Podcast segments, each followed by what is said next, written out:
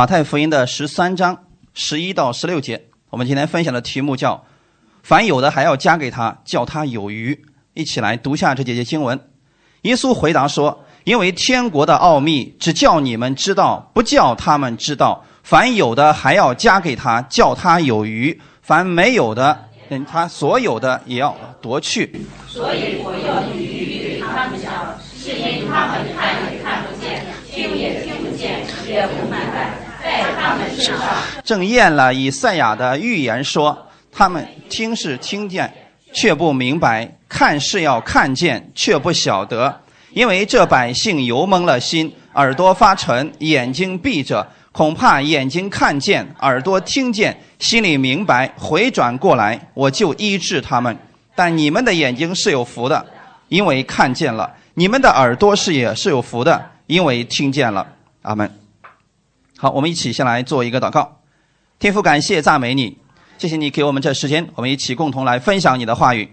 新的一周的开始，我们愿意先来到你的话语面前，领受你的供应，带领我们今天的这段时间，让我们明白我们在基督里所拥有的。你说凡有的还要加给我们，让我们有余，并且能够成为别人的祝福。祝福今天来寻求你的每一个弟兄姊妹，让我们满满的都能够有所得着。奉主耶稣的名祷告，阿门。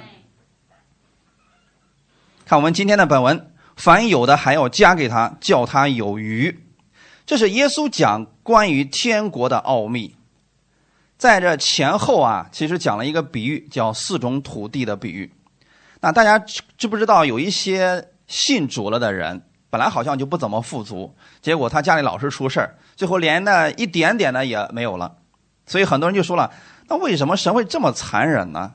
啊，连他本来都已经很惨了，结果呢，坏的事情不断的临到他的身上。那反过来还有一些是什么情况呢？本来已经很富足了，结果越来越富足，越来越富足，好像世上也是这种状态。富的人越来越富，穷的人越来越穷，贫富差距越来越大。世上的人把这个称为马太效应，而马太效应实际上就是引用的今天我们读的这段经文：凡有的还要加给他，叫他有余；凡没有的，连他所有的也要夺去。这就叫马太效应啊！做生意的很多行业里面都用到了这个东西。耶稣说的是。凡有的还要加给他，叫他有余；没有的，连他所有的也要夺过来。那是神要夺走我们东西吗？这里耶稣并没有告诉我们我们拥有什么，但你们知道你们拥有什么吗？如果你不知道拥有什么，实际上你已经被夺走了。除非你知道你拥有什么了，你宣告出来，你领取过来，那才是你的；否则真的没有。记得以前很早之前啊。曾经有一个人跟我讲过一个故事啊，是关于天国的故事。说啊，说在天国里边，实际上我们每个人都有个资格去领取天上所有的美好的东西，就像一个仓库一样，很多东西你可以去拿。你拿下来，你透过祷告，你取下来之后，那个你在地上可以享用。他说，很多人到天国就开始哭了，为什么呢？神给的东西太多了，他从来没有求过，他以为神什么都没有给他，他以为神什么都没有预备，他以为神是一个非常残忍的神，所以他从来不曾向神求过。结果他的东西一直在那儿放着，所以很多人就哭了啊！弟兄姊妹，现在你要知道你拥有什么。耶稣说：“凡有的，还要加给他，叫他有余。”我们分享第一点就叫做“凡有的还要加给他，叫他有余”。我们看一段经文，《生命记》的十一章十三到十五节，我们一起来读一下：“你们若留意听从我今日所吩咐的诫命，爱耶和华你们的神，尽心尽性侍奉他。”他必按时降秋雨春雨在你们的地上，使你们可以收藏五谷新酒和油，也必使你吃的饱足，并使田野为你的牲畜长草。生命记里边其实是摩西对以色列百姓的一个嘱托，生命记就是再次重申神的诫命。那你们知道，在神的诫命当中存在着很多的祝福。今天神给我们的祝福不是新发明的，本身就是那些诫命当中神要给我们的东西。只是过去我们在诫命之下，我们没办法得着。就像这里所说的：“你们若留意听从我今日所吩咐的诫命，爱你们的神，尽心尽性的侍奉他。”这段经文是在旧约律法下的。你想要得到以下的这个祝福，你必须去尽心尽力的去服侍神，然后才能得到这个祝福。这是在律法下的服侍。今天有很多人也是这样去服侍，为的是获取以下的这个祝福。但是我要讲的是，这是旧约之下的样子。这是律法下的服饰，新约之下有没有改变呢？改变了，因为耶稣成就了这一切。你今天能够得着神的祝福，不是你守了十诫神才赐给你的，而恰恰是因为耶稣成全了律法，所以这一切祝福就可以白白赐给你了。阿门。当神白白赐给你之后，你可以选择去爱我们的神，也可以选择尽心尽性的去侍奉他。那现在我们看一下，神给我们的祝福是什么呢？他必按时降秋雨春雨在你们的地上，使你们可以收藏五谷、新酒和油。五谷、新酒和油包括的是我们吃的、我们用的以及我们所享用的，都包括在内了。所以圣经上称之为五谷、新酒和油，那就是证明说我们现在所需用的、眼睛看的、身上穿的、日常生活中当中所需要的一切，是神赐给我们的。阿门。神偏不偏心呢？他会不会赐福给这个人，然后就看不起另外一个人呢？神是一样来看待我们的，所以神既然降下雨来，他不会说这个人因为心肠比较歹毒，他那田里边一点雨都不降。不是的，神降雨给歹人也给义人，对吗？所以神的祝福一直是有的。但是今天我们要告诉大家的是，你要知道神给你了，他不单要给你，还让你丰盛有余。所以十五节说，也必使你吃的饱足，并使田野为你的牲畜长草，这是你的产业部分了。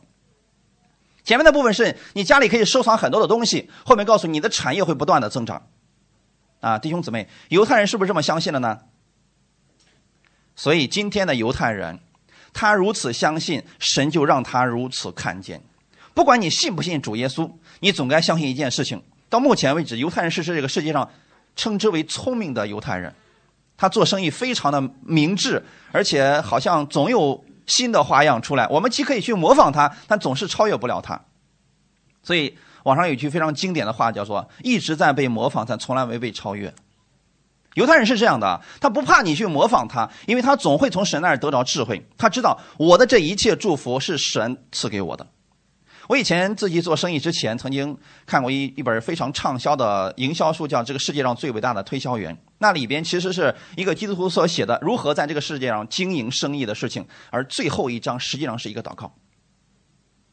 前两天我呃晨跑的时候啊，正好看见有一个美容院的门口啊站着四个大美女。然后呢，有一个主管在那带着他们念这一套东西。哎，我一听，哎，这不就是那本书后面的东西吗？实际上他说，哦，那个成功也许就在拐角处，你不要放弃，也许一拐弯你就看见成功了。然后最后说，哦，我感谢上天给我什么什么。他不知道那是对上帝在祷告。哎，你们有机会去看看那本书啊。最后一章实际上是一篇祷告文。那如果不信耶稣呢？你知道哦，上天呀，请赐福给我吧。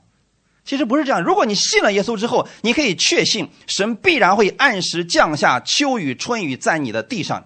那如果在城市里边呢，神必会降下恩高在你所经营的事业上、经营的生意上。阿门。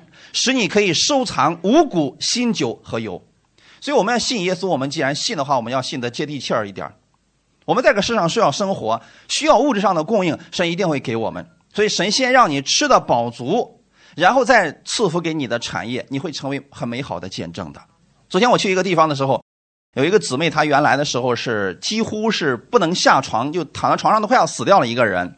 后来别人给她传了福音之后，她听了恩典的道之后，然后身体逐渐好起来，然后记忆力也恢复了。然后现在呢，她的老公因为她的原因开始信耶稣，而且变得特别的好。说：“哎呀，现在我得把你当宝贝一样供着了。”她说：“因为你的神，我们的家庭跟着你都发生了改变。”她的老公不信主以前的时候，但是她看到她家里的改变，她说：“我知道这一切不是我们努力的结果，那是神赐福给我们的结果，是你那个神帮了我们。”那他世人怎么能看见这个神的作为的呢？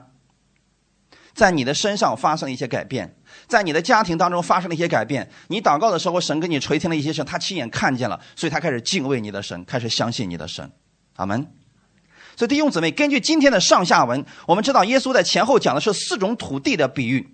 耶稣用四种土地来预表四种不同的人心，这里就告诉我们，凡有的还要加给他，叫他有余。我们看第四种土地当中，这是那个越来越多的。马太福音十三章二十三节，撒在好地上的，就是人听到明白了，后来结识，有一百倍的，有六十倍的，有三十倍的。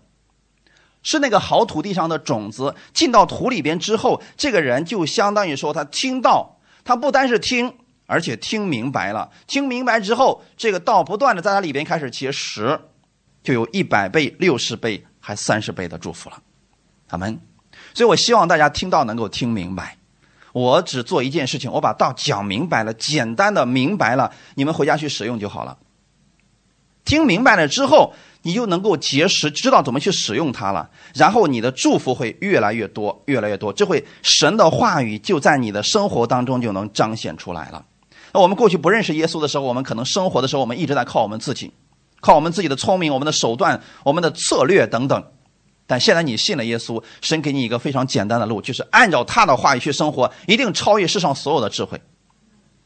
看看真言书，真言书的第三章五到十节，你要专心仰赖耶和华，不可以靠自己的聪明，在你一切所行的事上都要认定他，他必指引你的路。不要自以为有智慧，要敬畏耶和华，远离恶事，这便医治你的肚脐，滋润你的白骨。你要以财物和一切出熟的土产尊荣耶和华，这样你的仓房必充满有余，你的酒榨有新酒盈溢。愿不愿意这样活着呢？愿意专心仰赖耶和华，不可以靠自己的聪明。这是神给我们的一个嘱托，也是一个愿望。他希望我们信了他之后，不仅仅是在教会里边才知道有耶稣，而是在家里边，在你的生活的每一件事情上，让耶稣来居首位。你去仰望他。有人说，怎么才算是仰望耶稣呢？怎么样才算是倚靠耶稣呢？就是把他的话装在你的心里边，使用的时候按照神的话语去使用。比如说，神神说，你不要去跟仇敌去对头去骂他，你要为他来祝福。那世人的样子是他骂我，我骂他，这是世人的样子，对吗？以牙还牙，以血还血，这是世人的样子。可是耶稣说，你要为仇敌去祝福。那这个时候我做不到。你做不到的时候，你愿意做，你可以向神来的，或者说我做不到，请你加给我力量，你加给我智慧，那神就一定会给帮助你的，好没？这就是你按照你是否愿意按照神的话语去生活。第六节说，在你一切所行的事上，你要认定他，这就是我们的生活了。基督徒的生活有好些是像在旷野一样活着的，所以我经常会给一些人讲，基督徒的生活分两种。第一种在迦南地的生活，第二种在旷野的生活，这两种都是得救的，就像以色列百姓过了红海一样，他们是得救的。可是得救之后，有一部分人是在旷野里面死去的，这部分人相当于说，现在在世界上有很多基督徒信了主之后，他过了几十年非常痛苦、糟糕的生活，最后死去了，这是在旷野里边的。那另外一部分呢，进入迦南地，他有基业，他每天可以靠着神去生活，在那里享受丰盛的葡萄园。然后呢，五谷新酒和油他都看见了，是不是两种基督徒？那你说神是不爱前一种吗？神的心意从来没有改变过，带领他们出埃及之前就告诉他们：“我要带你们进入那流奶与蜜之地，我要赐福给你。”神对每一个相信他的人来讲，祝福都是一样的。可是为什么有些人活成那个样子呢？其实原因只有一个，他信的出了问题。有些人是相信我在这个世界上活着，小事呢我就靠自己好了，等到实在解决不了了，我再去依靠神。可是神怎么说的呢？在你一切所行的事上要认定他，他必指引你的路。什么叫一切所行的事情呢？所有的事情上，即便是一个最小的事情，你如果按照神的话语去行，他一定会指引你前面该怎么走。第七节说，不要自以为有智慧，要敬畏耶和华，远离恶事。当我们去这么做的时候，你会发现很多事情开始逆转，开始翻转。哈利路亚。那第九节到第十节很明显了。如果你想在财务上反转，这是一个非常简单的东西。我一直告诉大家，箴言大家每天去读一下好了，每天读一章，一个月正好读一遍。然后呢，每个月来一遍，每个月来一遍，每个月来一遍，这个智慧就不断的产生了。很多时候，事情一出现，你不用去思考，你已经知道怎么去解决它了。这就是神给我们的智慧。第十九到十节说：“你要以财物和一切出熟的土产尊荣耶和华，这样你的仓房必充满有余。”我以前认识几个犹太人，那上大学的时候，我发现犹太人有一个特点：他们到了一个城市之后，一开始如果是他自己一个人，他会很在个城市里面非常努力去打拼，但是在业余时间，他一定会去寻找这个城市当中有没有我的同族，也就是指犹太人了。如果他找到了两个，他一个，另外一个找到了，他们一定会建立一个教会，一个家庭式的聚会。然后呢，六日做工，第七日他们一定会在那儿聚会，他会放下手中所有的一切，那一天都在敬拜神。那如果越进来的人越来越多，越来越多的时候，他们就想办法堆积钱财，然后呢买一栋房子去聚会。越来越多的人进来之后，他们开始形成了一个比较大的一个教会。这就是为什么一个国家亡国即将两千年，最后还能复国的原因。这在历史上是不存在的。一个国家只要灭亡了超过五百年，就不可能再复国了。可犹太人超越了这个东西，为什么呢？他们的东西，他们一直在遵循着神的东西。你世界可以随意去发展，你可以发展到二十二世纪都不要紧，但是我的神。他一直都在我的心里边，这就是为什么犹太人到哪个地方他都可以生根发芽了。为什么他的智慧在他们国家可以用，在我们国家也可以呢？因为神的智慧已经充满全地了。那还有一点是什么事情呢？就是第九节的第十节，他们到了一个地方形成一个聚会之后，他们一定会把十分之一奉献到这个地方来，共同来建造这个家。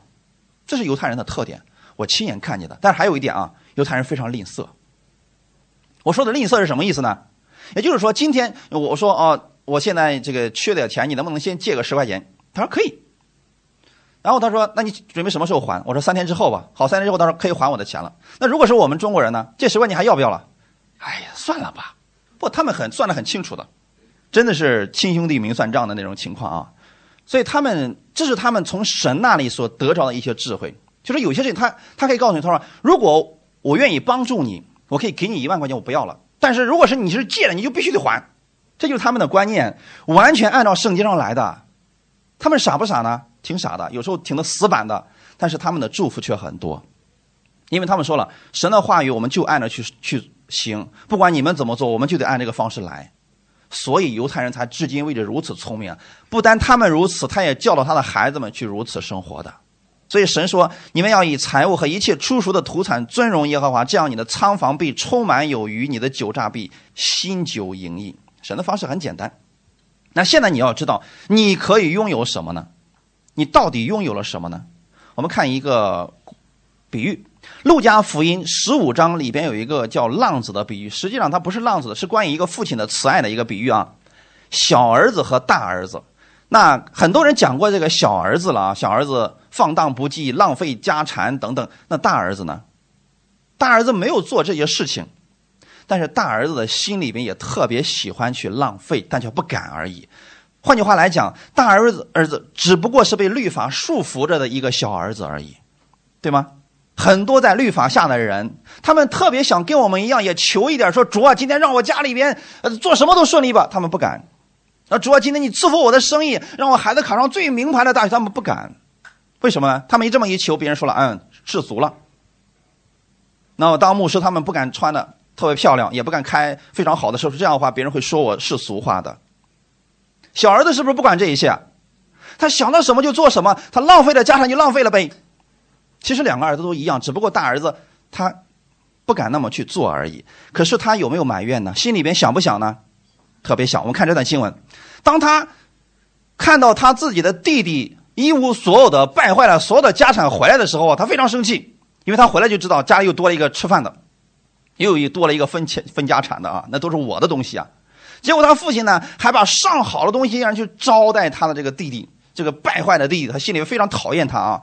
结果他心想啊，家里弄一大堆的东西，好东西竟然去招待他，太不公平了，一瞬间全爆发了。所以他父亲请他进去的，他他死活不进去，开始埋怨他的父亲，说这么多年我辛辛苦苦服侍你，我到底得到了什么？我相信有很多律法下的服侍人员是这个样子的，主要我辛辛苦苦服侍你这么多年，为什么我一个祷告你都不听？你为什么会让我家里出这样的事情？你为什么不保守我？很多人会有这样的疑问，到底哪里出了问题呢？看看这个大儿子抱怨了之后，他的父亲是怎么回答他的？路加福音十五章三十一节，父亲对他说：“儿啊，你常和我同在，我一切所有的都是你的。”大儿子知道这个道理吗？知道。他也知道我父亲的一切都是我的，可是他从来就不敢去领取回来。你说他想跟他的朋友一起去欢乐，可不可以从羊圈里边拿一只小羊羔出去？可以。他也知道这个迟早都是我的，可是因为这个老东西没死，现在不是我的。因为犹太人的特点嘛，如果父亲不死，那东西是父亲的，虽然是你的，但现在不是你的。那弟兄姊妹，现在我问你们一个问题：我们的这一切祝福是不是神赐给我们的？那如果你想跟你的朋友一起庆祝，想从神那儿得到祝福，神会不会给你？因为天国这一切是给谁的？看这里面怎么说的？你常和我同在。我现在问你们一个问题：圣灵是不是常和你同在？他的一切是不是你的？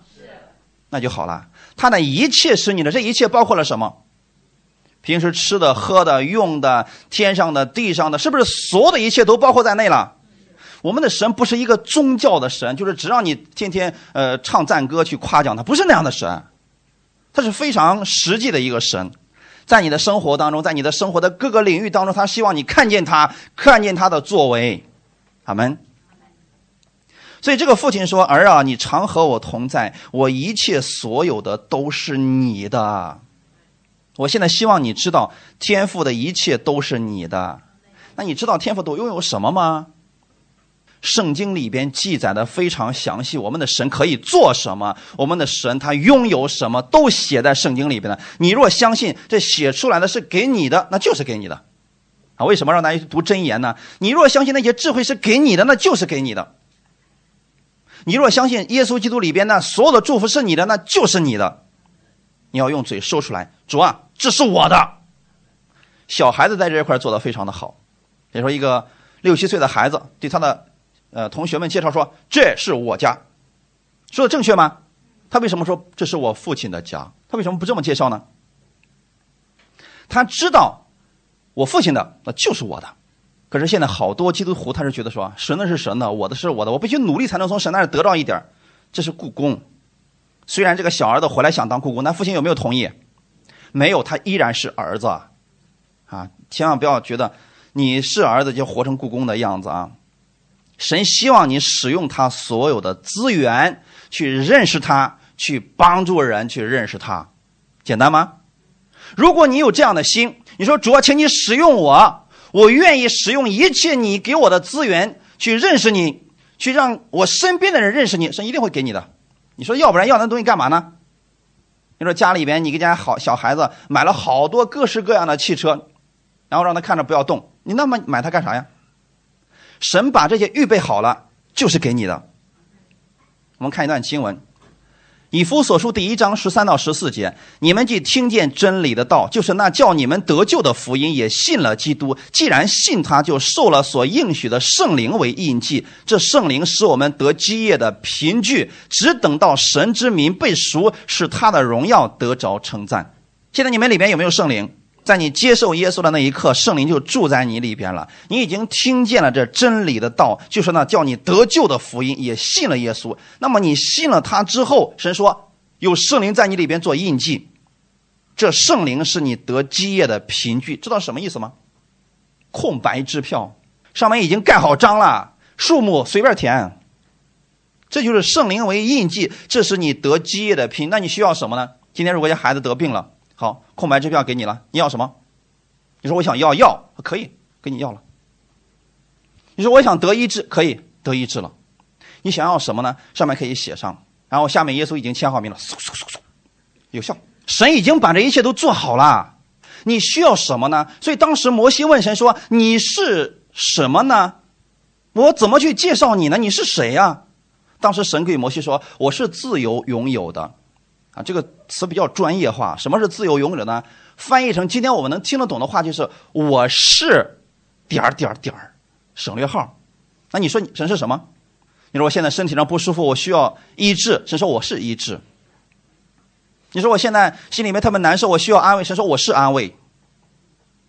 那你希望神是什么呢？大卫在一生当中认识到神是他的高台，是他的山寨，是他的避难所，呃，是他的什么什么？他说了很多很多的，那是大卫对耶稣的认，对神的认识。阿门。你要认识到神是你的什么呢？所以今天你要知道说，圣灵住在你心里边，你已经有得基业的凭据了。你得的越多，神越喜乐。好没？跟世上完全不一样啊！如果我们从父母那拿的多了，我们现在觉得，哎，那父母就少了。可是神不是这样的，神你是越从他那儿领取，神越喜乐。你领取的越多，神越高兴。阿门？就像那个活水的泉源一样，你发现一个泉源，如果没有人去那个泉源上打水，这个泉源上可能就会出现问题了，就变成死的了，因为它，它，它就就好像你不去咬它的话，它不是活的一样。可是你发现，越多的人去这个泉源里面养，这个水非常的好。耶稣是这样的一位神，他希望你去他那儿领取他的活水，不断的领取，不断的领取，不断的领取，他会越来越多的。你也是一样的啊。所以今天我们在神面前，我们要相信的是什么呢？我们在基督里边的法则跟世上是不一样的。世上的法则是你从他那儿领取，他就越来越少了。可是呢，在基督里边，别人从我们这儿领取，我们会越来越多。阿门。所以耶稣现在所指的。是对神的话语要坚定的相信，所以他给你勇气，让你来宣告我拥有了什么。所以你要相信我在基督里到底拥有了什么。如果你说神的意在我身上，那你就宣告说，在基督里我拥有神的意，在基督里我拥有基督的健康，在基督里我拥有基督的智慧。你可以宣告出来，这是你所拥有的东西。阿门。如果你承认你有。又是在神的应许当中，那么神说你就有了，并且神说我还要把更多的赐给你，而你相信的依据就是神的应许。哈利路亚，你相信你已经得着了，神说那你就得着了。你们有没有发现一个事情，在属灵的恩赐里边，我们越用恩赐越多。讲道也是这样的，越讲似乎该讲的东西越来越多。那起初的时候，很多神学院学生毕业之后啊，讲一篇讲到能把他们吓了个晚上三天睡不着觉的那种很多。啊可是你有没有发现，如果让你一个星期讲五天，一年之后你东西越讲越多，越讲越多，因为神是这样的一个神，你不断去供应别人的时候，神也不断的给你供应。我们就像一个活水的管道一样，不断的流淌，不断的流淌当中。阿门。生活当中也是这样的，比如说我们在生活当中，我们。家里有了事情了，我们养成祷告的习惯。遇到事情，我们就向神去祷告。你会发现，你的祷告越来越多，你也喜欢去祷告了。那犹太人的观念当中，他们认为钱财是流动的东西，不是死的；而我们中国人认为钱财应该存在银行里边，应该放在一个固定的地方。啊，结果呢，好多钱财都飞掉了，因为随着货币的贬值，原来一万块钱的东西现在变成一千的价值了。可是犹太人认为什么呢？这个是流动的，有没有圣经的依据呢？有的。钱财是长着翅膀的，啊，长着翅膀就是今天能飞到你口袋里，明天能飞到他的口袋里面去。你看起来好像还在你的口袋里面，实际上已经飞走了。所以他们认为说，除非拥有神的智慧，否则这些东西都是靠不住的。今天我想告诉你的是，不管在哪个领域，如果你愿意从神那领受更多，神就让你看见更多。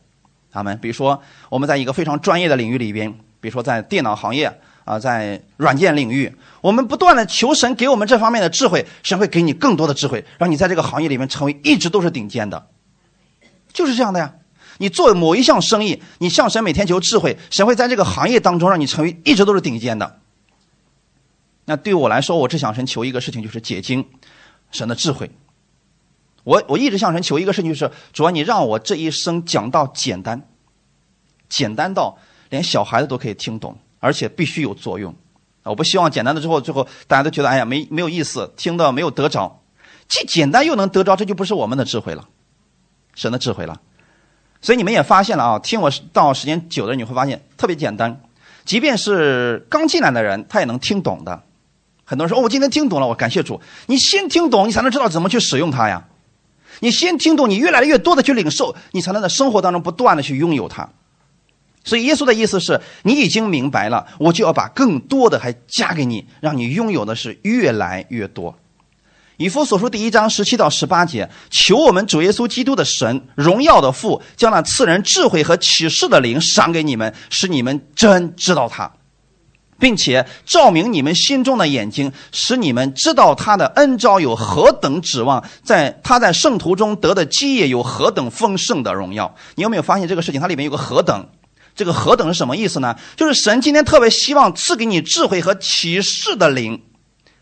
你们一定要向神去求启示的灵。这个启示的灵是什么意思呢？就是有一页东西，你打开了它，你找了一个思路，它会越来越多的给你展现出来，让你明白的。这叫启示的灵。把这个灵赏给你们，使你们越来越多的去认识我们主耶稣基督的神。阿门。这后面说，照明你们心中的眼睛，使你们知道他的恩招有何等指望。如果你失去盼望了，你到神面前，随着你不断的认识他，你的盼望会越来越大，越来越多的。后面说，在圣徒中得的基业有何等丰盛的荣耀。如果你说我在这个世界上已经很成功了，跟神的基业比起来呢？神的基业更大，好吗？但如果你一点都没认识到，你又怎么去求更大的呢？所以神说：“我先让你经历一点，然后你会越来越多的去经历它。”哈利路亚。那现在看一段经文，《哥林多前书》的第一章二十到二十一节：“神的应许不论有多少，在基督都是是的，所以借着他也都是实实在的。”叫神因我们得荣耀，那在基督里兼顾我们和你们，并且高我们的就是神。在基督里边，我们无论有多少应许，在神看来都是阿门的。所以阿门的意思是什么呢？给你的，都是给你的，实实在在要给你的。所以为什么我鼓励大家去读圣经呢？因为你知道神是赐福的神，你总得知道这个祝福。有多少吧？既然我们说了耶稣已经死了，把这个遗嘱留给我们，那你知道分家业的时候，遗嘱是非常详细的写在合同里边的吗？你可以得着什么什么产业，哪个地方的，写的非常的详细，都在合同里边的。可是你说哦，我知道我已经得着了，你压根都不看，你又知道你得着什么呢？而圣经。你手里拿的圣经，实际上就是神非常详细的告诉你，你可以得着什么，你可以拥有什么。当你看到这个之后，然后你走进这个世界上，有另外一本圣经，实体圣经当中，然后对着你的产业开始宣告：奉主耶稣的名，我拥有它了。神说：“你看见了，知道了吗？”啊，比如说，假如我们举个例子了，合同里边说这块地二十六亩地现在是属于你的，神赐给你了。那你现在是在十公里之外，你拿了那个合同之后，你开着车到这个地方之后，开始宣告这个地方是我的，而且具有法律效力，那你就得着了。好吗？简单不简单？神的祝福，属灵里面的一切祝福，你是这样来得着的。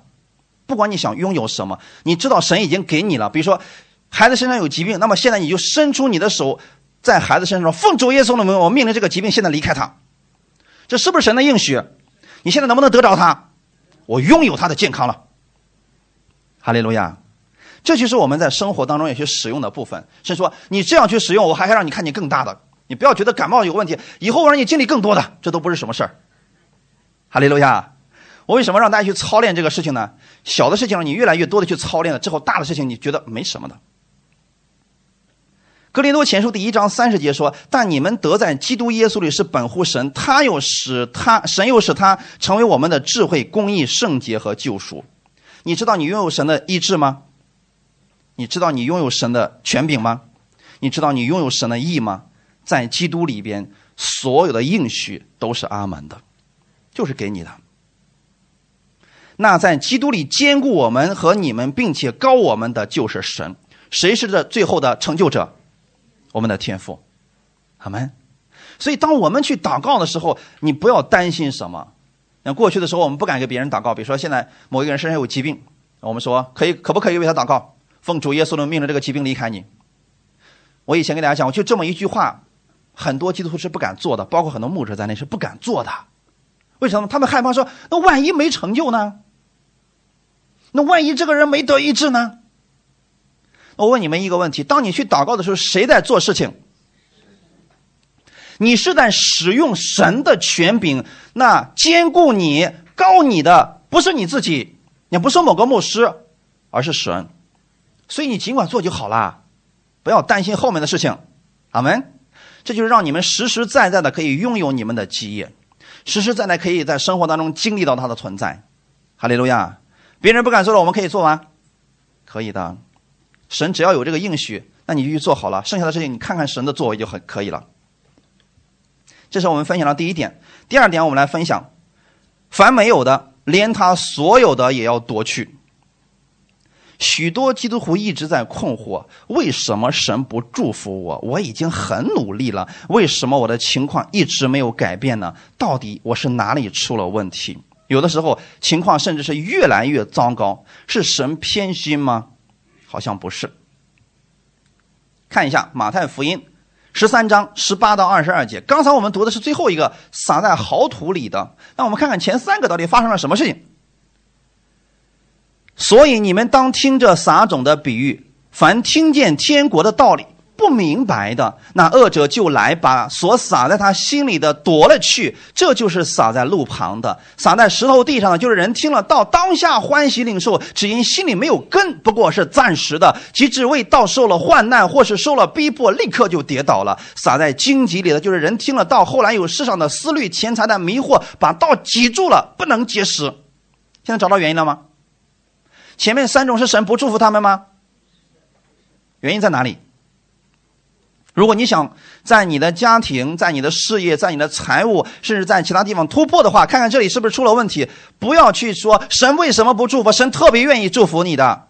你看到底是什么东西堵住了这个祝福的管道？如果是找着这个原因，好，那不就放开就好了。看第一个，听见天国的道理什么不明白。昨天我们去聚会的时候。呃，有一个姊妹的老公，他来第一次听到的时候，他说一句话：“哎呀，过去我信主十年，我不知道我在教堂里面到底听了什么，我竟然没有听明白一句。”他说：“没想到这个这么简单，我就明白了。”弟兄姊妹，我们讲到是不是应该让人明白的？其实不但他是这样，我过去也是这样的。以前我在律法下十年，我我回过头来想想，我不知道我十年到底听了什么，好像我每次都去聚会，但每次都不知道自己听了什么。然后回到家之后，也不知道这个神怎么去使用啊，什么天赋啊、新约、旧约啊、什么恩典、律法，全都不知道。结果我在生活当中，我遇到问题了，我还是非常竭尽全力的去依靠我自己的能力去做事情。我不知道你们是不是这样，反正我过去是这个样子。直到我遇见恩典的时候，我才知道，哇，原来是这个样子的。原来新约和旧约是不一样的，原来还分恩典和律法的，原来还有真的可以依靠神去生活的。以前真的都不知道这些，不知道自己行的是什么。那原因是什么呢？不明白。我们听见了没有呢？听见了，可是我们不明白，我们不知道说每周为什么去聚会。我们觉得因为是基督徒，所以去聚会了。因为不明白，那恶者就来把撒在心里的夺了去。现在你们知道说，凡没有的，连他所有的也要夺去。是谁夺去的？恶者，不是神夺去的。神从来就不可能夺走你的东西。神是赐福的神。现在的问题是，恶者来了，为什么恶者可以夺去呢？因为你不明白，不明白，你正在疑疑惑当中，他夺去了。那很明显，夺去了之后，他就真的不明白了。第二种是撒在石头地上的，就是人听了道，当下欢喜领受，但是心里没有根，就是这个道根本就没有进到他心里面，他只是觉得嗯挺好的。哎，他说那个讲的人真有激情，口才真好。我不希望别人说我口才好，我是希望说今天我又认识了耶稣，这才是好的。那个人听了道之后，当下欢喜领受，但是心里没有根，不过是暂时的。一旦他遇到患难的时候，你发现，什么时候我们可以去使用神的话语的？患难来临的时候才是你真正使用神话语的。时候。可是患难来临，他干什么事情了？他不信了，他跌倒了。逼迫来临的时候，正是你去依靠耶稣胜过的时刻。可是他怎么办呢？跌倒了。你就心里没有根吗，弟兄姊妹？所以基督徒是不怕患难、不怕逼迫的，因为这些来临的时候，恰恰是我们可以透过我们里边的基督胜过他的时候。哈利路亚！就像我不惧怕我们教会来有问题的人，我不惧怕教会里边来有疾病的人，为什么呢？耶稣可以胜过他。那是你们伸手使用权柄的时候又到了。生活当中也是这样的啊。不要惧怕生活当中的困难。每次他困难来临的时候，你知道神的恩典更大。但怕的就是我没有根，立刻就跌倒，说不信主了。他们以为不信主就没有患难，不信主就没有逼迫，实际上全都有的。无论你信不信，这个事情一直都存在的。这是第二种啊，前两者实际上都没有信啊。第三个，撒在荆棘里的是这个人确实信了，可是呢，比较悲惨的基督徒啊，撒在荆棘里的人听了道，后来有世上的思虑、钱财的迷惑，把道挤住了，不能解释。世上的东西挤住了神的道，那就证明在他的心目当中，世上的东西和神的东西是平衡的，但实际上不应该是这样的吧？应该是耶稣的东西是居首位的，世上的东西在下面，这样顺序就正确了。所以撒在荆棘里的就是思虑太多。我们回头想一想看，从小到大，我们思虑的东西多不多？我们老担心会出事儿。没做生意之前，先把他想到最差的时候该怎么办？做生意的时候想到明天没有客户怎么办？来了客户说，万一服饰不好怎么办？啊，你要签了单说，万一这个人反悔了怎么办？好，你一大堆的忧虑在这里边，结果把自己搞得晚上睡不着觉，失眠。你有没有发现，随着这个时代经济越来越发达，人们的行动力越来越快的情况之下，人的压力也越来越大。因为思虑的东西太多了，他们心想说：如果我今天我没有加班到十个小时，我的车子、我的房子、我的孩子等等的这一切都要失去了。所以他们一直在思虑啊，思虑这个事情该怎么办？万一他失去了该怎么办？世上的思虑，钱财的迷惑。好，前段时间呢，又有人告诉我，任教师，我真是挺后悔的，我没有听你的话，我又进入那个资金盘了，结果被套住了。你说我该怎么办？我说我已经讲过了，三番五次，特别跟你们讲不要进入，不要进。他说，我当时觉得挺好的，我就进去了。那进去之后，我还觉得挺不平安的。我说不平安，为什么不收手？他说，我万一平安了呢？不要被钱财的迷惑。那为什么加个迷惑？就是看起来好像可以，实际上是个圈套嘛。要是看起来都不好，那谁能够劝住你呢？你们见过陷阱没有？在电视上看看过陷阱没有？那个布置陷阱的高手是那个路看起来比正常的路看起来还可靠，那不钱财的迷惑不就这个样的？看起来好像很容易得着，特别容易得着，结果是迷惑你的，一进去你被套住了。就是这些东西把神的道给挤住了。那神的道跟这些东西比起来，好像神的道不不那么好用了啊！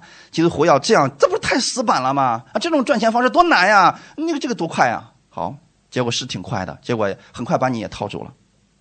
就是因为这些东西把道给挤住了，他没有办法结实。现在你们明白为什么有些人越活越惨吗？我们明明告诉他们不要去赌博，不要去参与那个呃非法的那个集资那些东西。你说这个东西来钱快呀，好，那你去吧。那我们怎么说什么呢？弟兄姊妹，这些东西不能让我们结实，只会把我们捆得死死的，让我们越来越艰难的。那你们怎么办？遇到这些事情怎么办？当别人问我，任女士，你说我该怎么办？我说，从现在开始放弃吧，以前损失的就损失了，从现在开始依靠神，神会偿还给你的。虽然是你的过失，但是从现在开始，你相信神是赐福的神，按照神的话语去生活，神还会再赐给你的，相信即可。但是呢，过去的那些千万不要再抱着侥幸心理了，那个没有用的，那那就是骗子。马太福音十三章十五到十六节啊。因为这百姓油蒙了心，耳朵发沉，眼睛闭着，恐怕眼睛听见，耳朵听见，心里明白，回转过来，我就医治他们。但你们的眼睛是有福的，因为你们看见了；你们的耳朵也是有福的，因为听见了。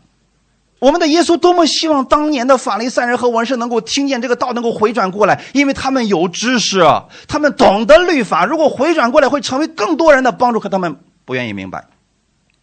这里的恐怕他们眼睛看见是，他们就是不愿意看见神多么期待他们眼睛能够看见，耳朵能够听见，心里能够明白，然后回转过来，他们就得医治了。阿门，就这么简单，弟兄姊妹，得医治得新生，在主里面特别的简单，你只要明白了就好，你听见了就好，然后回头回向耶稣，神说我就能医治你们了，不要再努力的去得医治了，不要再努力的去想办法，我怎么才能兴盛了？从神那儿去领受吧。但你们是有福的，耶稣对门徒说：“你们的眼睛是有福的，因为你们看见了。那么门徒看见了什么呢？门徒所看见的跟耶稣是有关系的，因为门徒每天看见耶稣在干什么。那没有跟随耶稣的人看的是世上的人在干什么。今天你们要把你们的眼目转向耶稣，你看耶稣在干什么，然后你就有福了，眼睛就能看见了。阿门。如果你现在知道你在基督里面，并且已经拥有了基督的祝福，而你嘴上却说我没有，实际上，这就是你给魔鬼留下了一个空间，让他夺走你的一切。当然了，魔鬼特别不希望你行在神的祝福当中。当一些基督徒出现问题的时候，他们特别希望自己是这个样子的。看好了啊，自我安慰嘛。约伯记第一章二十一节说。我吃身出于母胎，也必吃身归回。赏赐的是耶和华，收取的也是耶和华。耶和华的名是应当称颂的。这句话有没有毛病？没毛病。在苦难当中呢，基督徒特别相信这句话是真实的。为什么呢？我来的时候一无所有，那我现在一无所有，不是很正常吗？赏赐的是神，那神收回去不也很正常吗？耶和华的名是应当称颂的，是不得不称颂的。你们觉得正常吗？那好，现在我问你们一个问题：你吃身出于母胎，谁告诉你吃身要归回的？有人告诉你吗？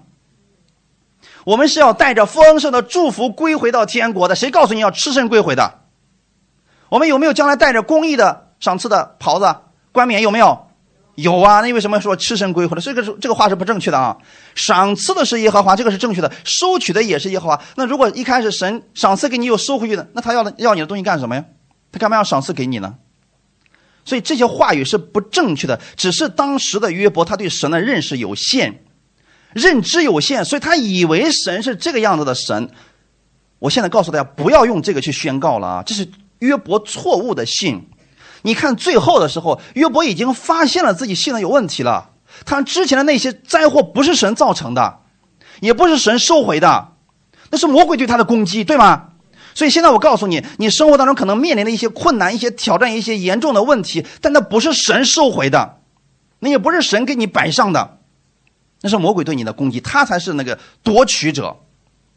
约伯记四十二章第五节说：“我从前风闻有你，现在亲眼看见你。”当约伯说这个话的时候，后面发生了什么事情？双倍的祝福，对不对？这才是约伯亲眼看见神之后的事情。那如果神是收回的神呢？他应该是保持原状才对吗？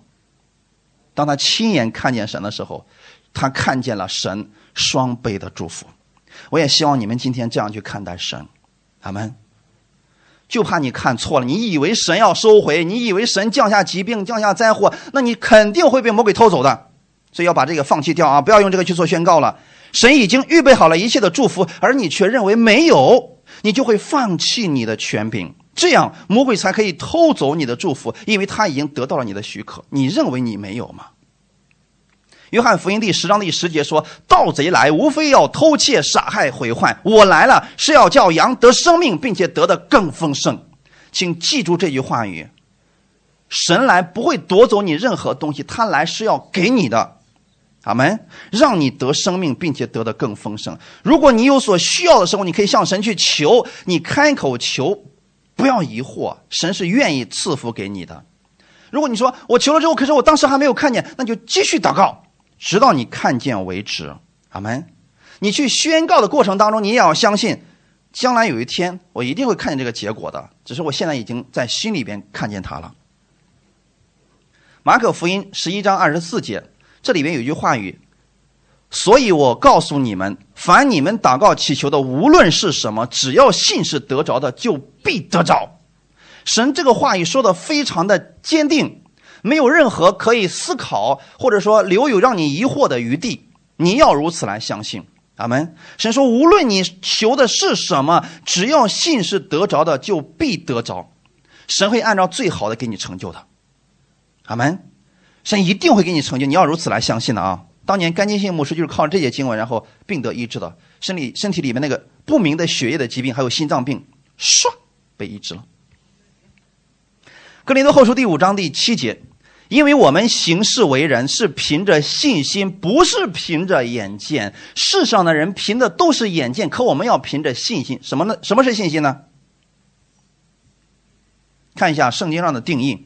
希伯来书第十一章一到三节，我们一起来读一下：信就是所望之事的实底，未见之事的确据。古人在这信上得了美好的证据。我们因着信就知道诸世界是借着神话造成的，这样所看见的并不是从显然之物造出来的。这话什么意思呢？所望之事，你所盼望的那个事情的实底，你现在看见了。未见之事的确据，这个事情还没有到，但是你现在已经相信你得着它了，这就是信心。简单吗？古人圣经当中有那么多人在信上都给我们留下了一个美好的见证。你们读希伯来书十一章，你发现很多的见证，对吗？一系列的见证。那些人有的在逼迫当中，有的在患难当中，但他们始终相信神是赐福的神，神必然会救我脱离一切问题。阿门。我们因着信，就知道诸世界是借神话造成的。这样所看见的，不是从显然之物出来的。什么意思呢？这句话很简单啊！你现在眼睛所能看得见的实体的物质，都是从属灵里边出来的。这句话能明白吗？一开始天地混沌、渊面黑暗，什么都没有的情况之下，神说要有光。那你们想这个问题：当神说要有光的时候，在神没有说这个话之前，它里边已经有了光的样子了。然后他把这个说出来之后，就有了光。当神说地上的要长出青草和各样有核的树木，神在说这个话之前，它里边有没有图画？已经有了各式各样的图画，然后当神说出来这个话之后，然后就照着他之前里边所想的那个样子开始成就了。阿门。神是这样来使用他的话语的，神也希望你这样去使用他的话语。当你身上比如说有一个肿瘤的时候，那你就摸着它之后说，在属灵里边，首先要看见你的手所触摸的地方，这个东西消失了。然后再说，奉主耶稣的命令，你消失，他就消失了。这是神做事的方式，所以所看见的并不是从显然之物造出来的，意思就是，今天我们所看见的一切是从属灵里边出来的。那你是不是先要了解一下属灵里边到底发生了什么？你现在的圣经里面所看到的那些是属灵人物所经历的事情，所以今天你也要如此来经历。阿门！凭着信心宣告吧，各位亲爱的家人们。如果神说：“来吧，假装你已经得着了，只要你假装的时间够长，你就能得着。”弟兄姊妹，这不是个游戏，我们不是靠精神支柱在活着，是靠着神的话语。那如果精神支柱能能够医病的话，那我们去医院里面去找心理科医生就好了，是不是就可以医治好所有的病了？心理科医生给你灌的就是一些鸡汤啊，我称之为狗汤也一样，有什么关系啊？啊，只要你信念够大，就一病一定病会好，那没有用的。要不然就不需不需要那个开刀的医生了。可问题是，当这些实质性的疾病来到教会当中的时候，我们今天告诉他神的话语，听起来好像和心理医生的差不多，但是实质上却发生了改变。一个有生命，一个没有生命；一个有能力，一个没有能力，是吗，弟兄姊妹？这就是神的应许。所以神不是让你假装东西不存在。假装这个疾病不算，不是这样的，不是假装。很多人说了，我祷告过了，可是这个地方还疼啊！你怎么能让我说我已经得医治了呢？是疼，但你要相信神已经医治了。这就是从信心里面先看，先看见，然后宣告出来。哈利路亚！有人说我我宣告了，我还是疼，怎么？那就继续宣告，直到不疼为止。啊，没有次数的限制啊。最后我们看一段经文。罗马书第四章十七到十八节，亚伯拉罕所信的是那叫死人复活、使无变有变为有的神。他在主面前做我们世人的父，如经上所记：“我已经立你做多国的父。”他在无可指望的时候，因信仍有指望，就得以做多国的父。正如先前所说：“你的后裔将要如此。”为什么亚伯拉罕能承受这个祝福呢？因为他相信神，就这么简单。不是亚伯拉罕的行为够好，是神把这个话给亚伯拉罕的时候，亚伯拉罕相信了，然后他就得着了。今天你也不要觉得说哇，亚伯拉罕为什么那么幸运呢？你也是一样的，不要去羡慕亚伯拉罕的。今天你不要说啊，神的话也是这样，可是我觉得不太正确，我可能得不着，那就真的得不着。你要相信，我可以得着，我拥有它了，你就看见了。这里亚伯拉罕所信的是什么样的神呢？当他把自己的儿子以撒献给神的时候，他相信的是神可以让死人复活，神可以从无变为有。那你有这个信心吗？啊，有没有这个信心？这句话是一句试探的话，是律法下牧师经常问你们的，不是你有没有信心，是你相信不相信耶稣是这样的一位神。这不就简单了吗？有没有这样的信心？哎，你相信耶稣能不能从死人复活，让死人复活？你相信耶稣能不能从无变有？这个相信容易吗？但如果你有这样的信心吗？完了，你发现自己怎么也没有这样的信心。恩典之下是问你是否相信耶稣有这样的能力？你有这个信心就够了。哈利路亚。当时亚伯拉罕相信神确实能让死人复活，使无变为有。结果神说：“你如此相信我，我就让你看见。”阿门。他在无可指望的时候，你们知道什么叫无可指望吗？所有人的努力都不起作用的时候，这叫无可指望。所有的人的答案都是一致的，你没希望了。我们最害怕听到就是医生说：“我们已经尽力了。”当这个时候，你就别再努力了，来到神面前说：“主啊，他们都尽力了，那现在该你出手了。”你就能看见神迹了，各位。